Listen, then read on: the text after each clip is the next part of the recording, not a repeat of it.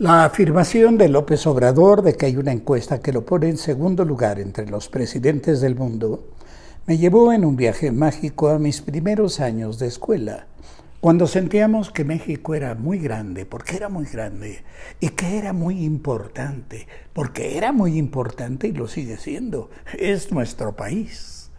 Pero para aquel niño que fui, y para otros niños que conocí, con quienes jugué y con quienes dialogué, México era tan importante que recién terminada la Segunda Guerra Mundial, en esas pausas íntimas y trascendentes que hacen los niños entre cascarita y cascarita, comentábamos muy serios, sin duda alguna, que si los gringos habían ganado la guerra, era porque iban perdiendo y entonces pidieron de urgencia que fuera el Escuadrón 201, cuyos pilotos nomás llegaron, vieron cómo andaba la cosa ni preguntaron nada, treparon a sus aviones y orales a bombardear hasta que los alemanes dijeron mejor ahí muere y se rindieron. Y es que los gringos tendrán muchas armas, pero son bien sacones, decía alguien en el grupo. Les hace cuscús, si nomás por ese pinche Santana, que era bien traza, bien borracho, decía alguien más. Ahora nos debían devolver Texas, reflexionaba un tercero y California, pero son bien ojos. Y la plática terminaba porque la pelota volvía a rodar. Y nosotros dejábamos para después las patrióticas reclamaciones y volvíamos a la deule como ratitas tras el flautista que las encantaba. Otra novedad indudable que corría entre nosotros era que había habido un concurso internacional de himnos y que el nuestro había quedado en segundo lugar, solo atrás de la marsellesa. ¿De dónde salió esa noticia?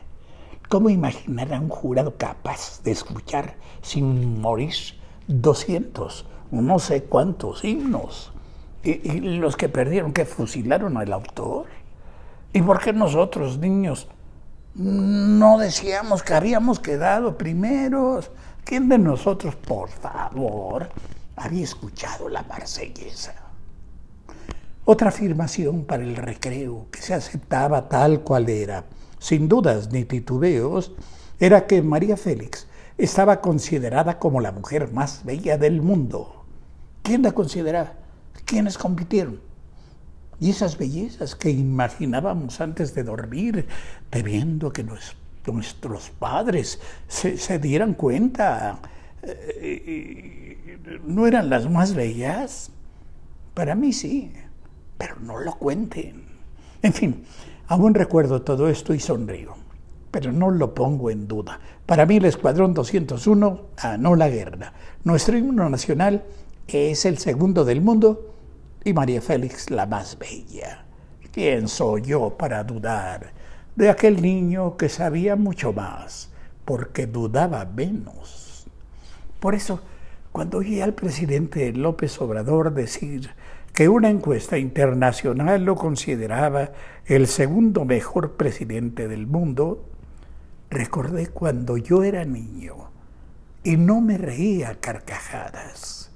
Sentí mucha ternura.